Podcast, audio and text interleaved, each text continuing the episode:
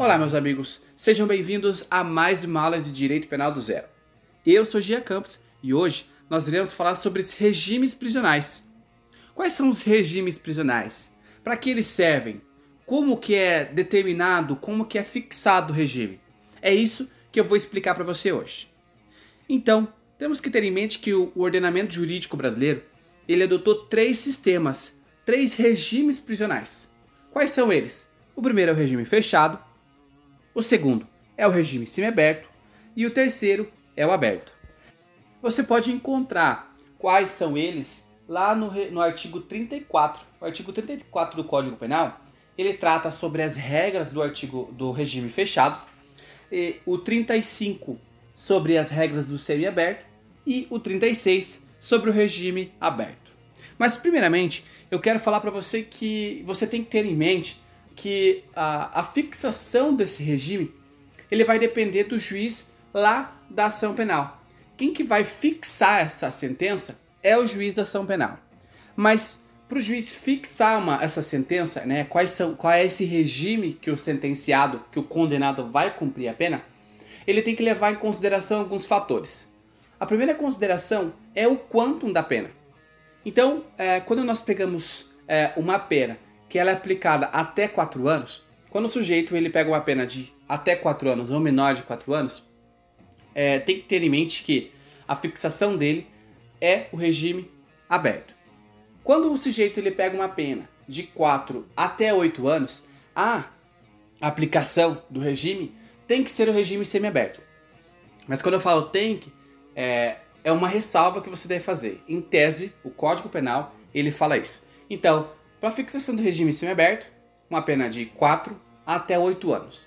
Passado de 8, aí é um regime fechado. Então, de 8 para cima, não tem mais. É, é, de 8 até 100 milhão, é, é um regime fechado. Então, você tem que ter em mente: menos de 4 anos, regime aberto.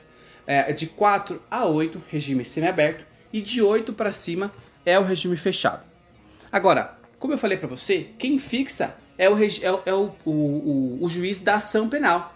Ele que, ao fim do processo, é, diante lá, quando ele vai fazer a dosimetria da pena, a dosimetria da pena ela deve levar em consideração as circunstâncias, né, aquelas circunstâncias do artigo 59. Então, é, o juiz vai fixar, olha, essa pena é uma pena punida com reclusão. Se essa pena é uma pena punida com reclusão, qual que é o quantum de pena que ela é arbitrada, o mínimo e o máximo? Ele vai pegar a pena entre o mínimo e o máximo, vai levar em consideração as circunstâncias que atenuam e que majoram as penas, e com base nisso, ele vai chegar a um resultado final.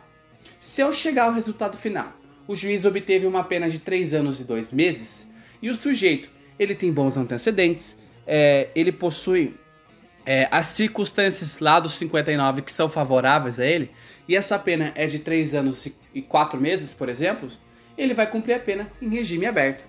Agora, se o final dessa somatória da pena for uma pena é, que dá exatamente 7 anos, para onde que ele vai cumprir a pena? Qual regime que ele vai se cumprir a pena?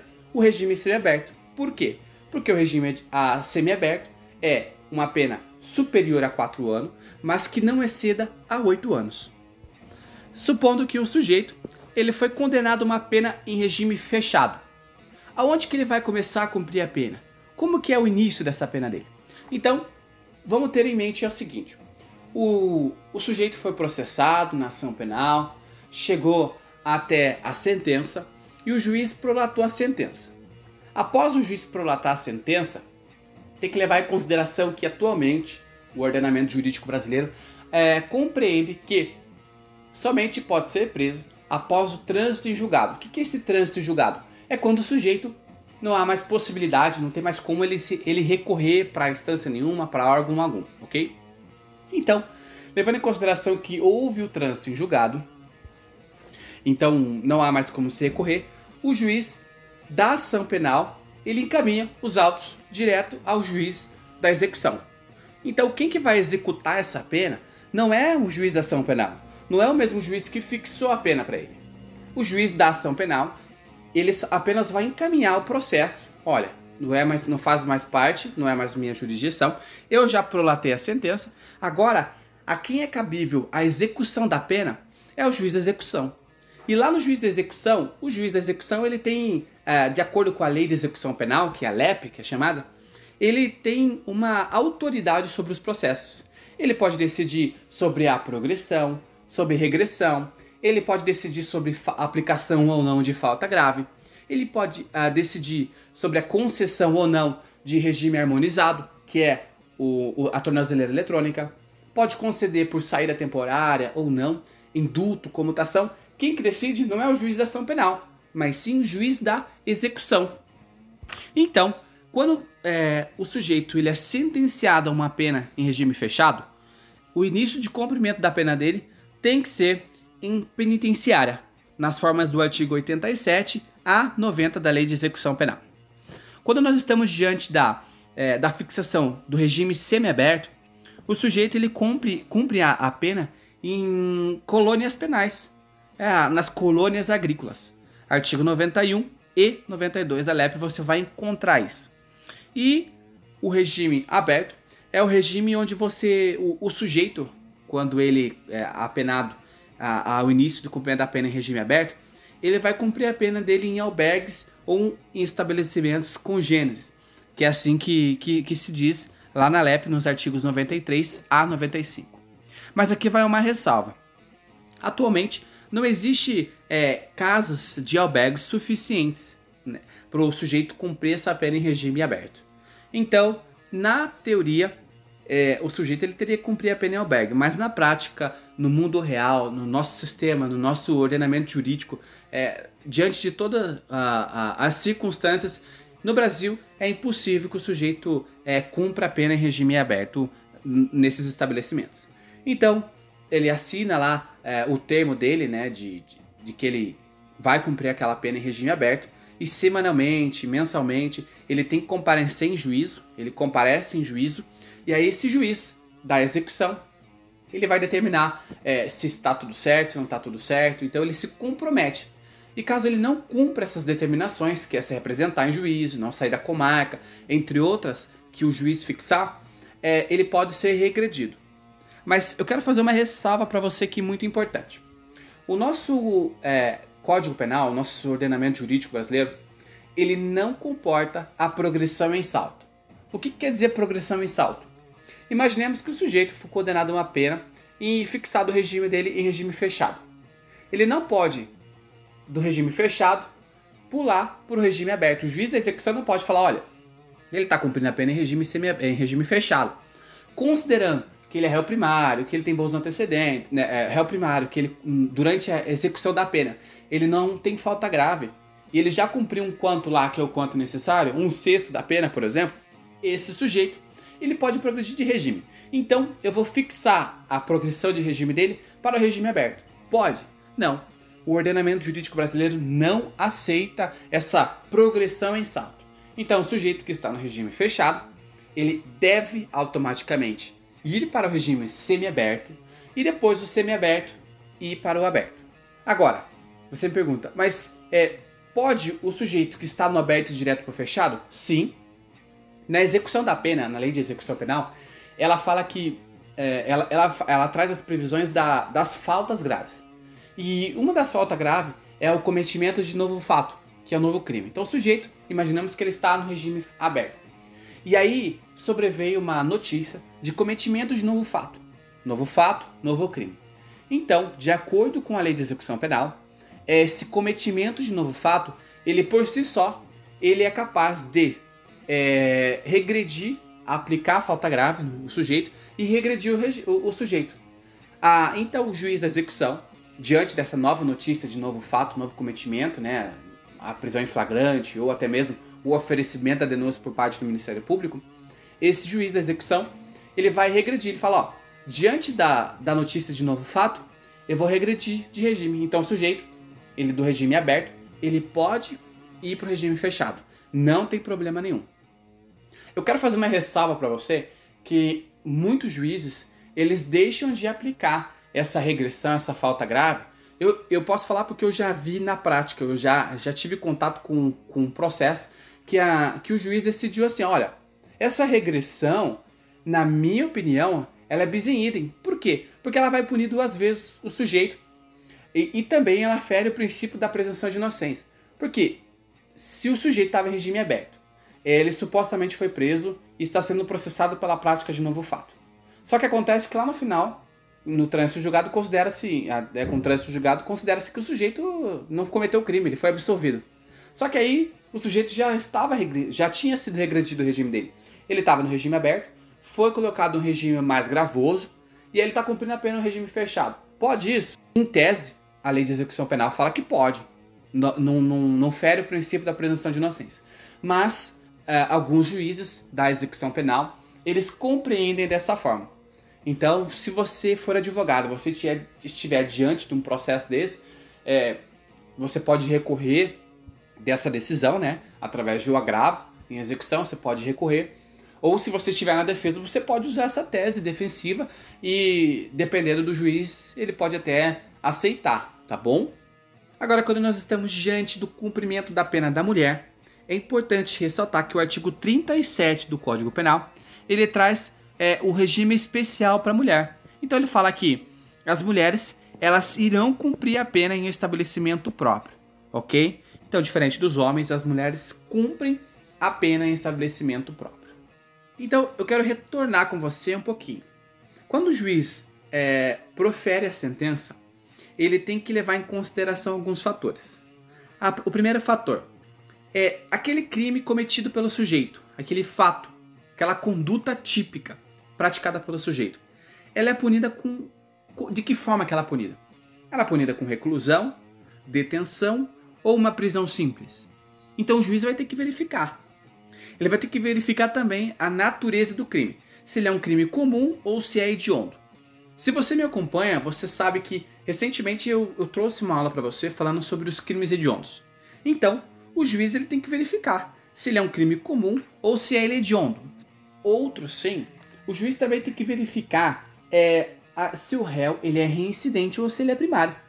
Tudo isso vai impactar diretamente na fixação da pena, na forma do, do cumprimento, no regime inicial de cumprimento da pena. E também deve levar em consideração as, as circunstâncias judiciais, conforme eu já disse para você lá do 59 do Código Penal. E agora eu quero falar para você sobre algumas exceções. Nós temos cinco exceções que são extremamente importantes que você deve é, sabê-las. A primeira exceção é que nos crimes punidos com detenção e nos de contravenção penal, nunca, grave isso, nunca poderá ser no fechado. Por quê? Porque o Código Penal nos diz, lá nos termos do artigo 33 do Código Penal, o caput, e no artigo 6 da Lei de Contravenção Penal, então, o juiz ele deve se valer dessas regras iniciais. Eu vou dar um exemplo para você. Pegamos o artigo é, 140 do Código Penal, que trata da injúria. Injuriar alguém, ofendendo-lhe a dignidade de corpo.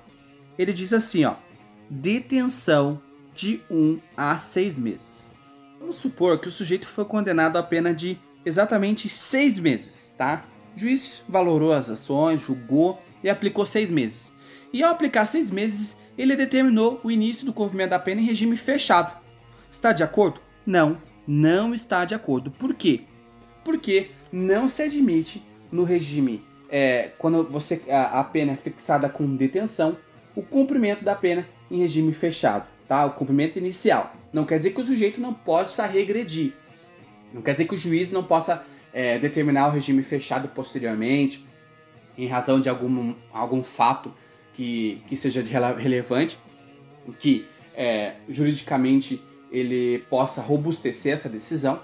Então, o início de cumprimento da pena, quando você está falando de crime punido com detenção, nunca pode ser em regime fechado.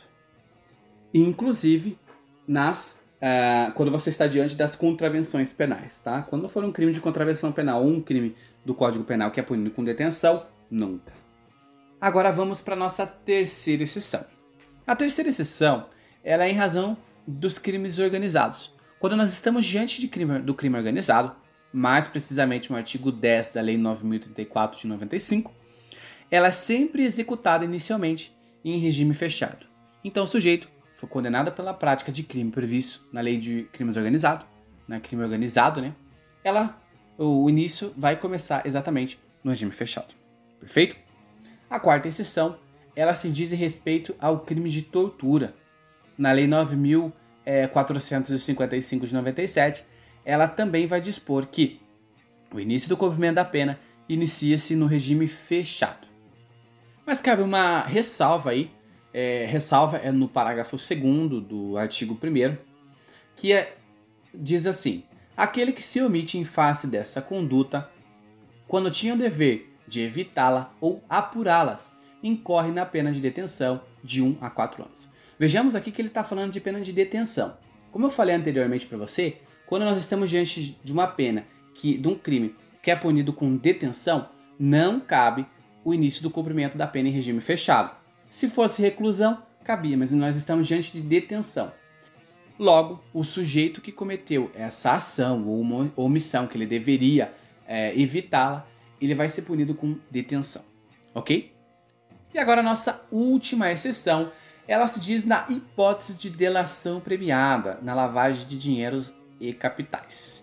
O que acontece? Esse acordo de delação premiada, previsto lá no artigo 1 parágrafo 5 da Lei 9.613 de 98, ele já tinha uma previsão é, expressa antes mesmo da gente é, compreender o que, que é, lavar, é, delação premiada. Né? A delação premiada ela ficou muito famosa com a Operação Lava Jato, onde nós vimos aqueles integrantes daquele, esquema, daquele grande esquema criminoso que delatava o outro em troca de redução de pena ou até mesmo da não persecução penal.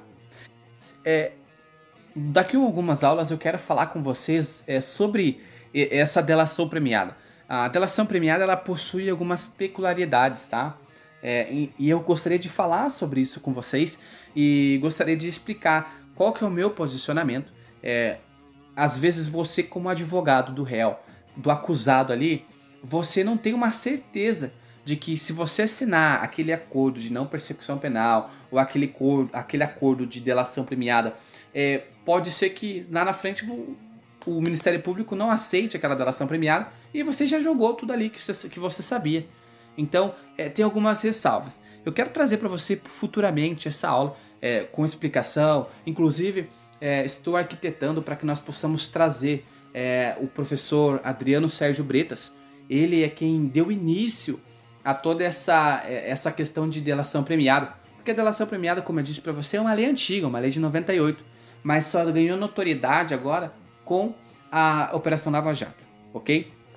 Então a exceção que se faz aqui é que é que a pena ela pode ser reduzida de 1 um a 2 terços e ela pode ser cumprida em regime aberto ou semiaberto. E ainda tem outra ressalva cabe ao juiz deixar de aplicar. Olha, se o juiz, é, é, no, no entendimento dele, entender que não precisa aplicar o regime aberto ou o regime semiaberto, porque o juiz ele pode deixar de aplicar uma pena restritiva de liberdade e, alternativamente, aplicar uma pena restritiva de direito. Então, se o agente colaborar de forma espontânea com as autoridades, é, prestando os devidos esclarecimentos, trazendo, é, apurando é, as infrações é, da qual e trazendo informações das quais é, o Ministério Público ainda não tem é, essa informação é, e de forma a que ele identifica quem, quem que eram os autores, de que forma que participava, é, qual, onde estão tá os bens, como é que inserir os bens nessa lavagem. É, então, o juiz ele pode ele pode substituir essa pena restritiva de liberdade por uma pena restritiva de direito, ok? Agora eu quero trazer algumas súmulas para vocês. É importante que vocês leiam a súmula 718 do STF, que ela vai falar que a opinião do julgador sobre a gravidade do fato, ela não pode ser motivo idôneo para que o juiz aplique o regime mais severo, ok? Então o juiz tem que deixar a opinião dele sobre o fato de lado. A súmula 719 do STF também, ela fala assim: a imposição do regime de cumprimento mais severo do que a pena aplicada permitir exige motivação idônea. Então, se a lei, se a pena ela fala que aplicado a, a, a, a, o início cumprimento da pena em regime aberto, só que o juiz aplica o regime semiaberto.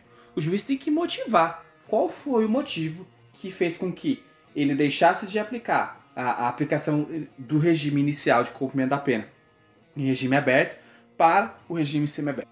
Nós temos também a súmula 440 do STJ, que vai versar exatamente sobre isso, que a partir do momento em que o juiz fixa a pena base é, no mínimo legal, ele também ele não deve é, estabelecer um regime mais gravoso.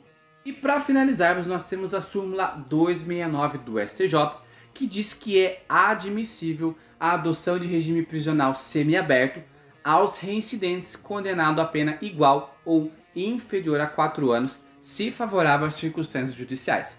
Aqui tem aquela ressalva de que ah, é aplicado o regime aberto? Sim. Por quê? Porque é uma pena menor de 4 anos. Mas acontece que, além do juiz verificar que uma pena que é aplicada até 4 anos, acontece que o sujeito ele é reincidente.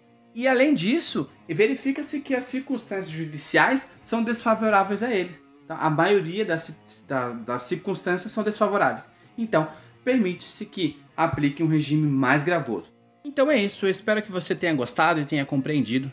Eu novamente deixo o meu Instagram para que você possa entrar em contato comigo caso você tenha alguma dúvida.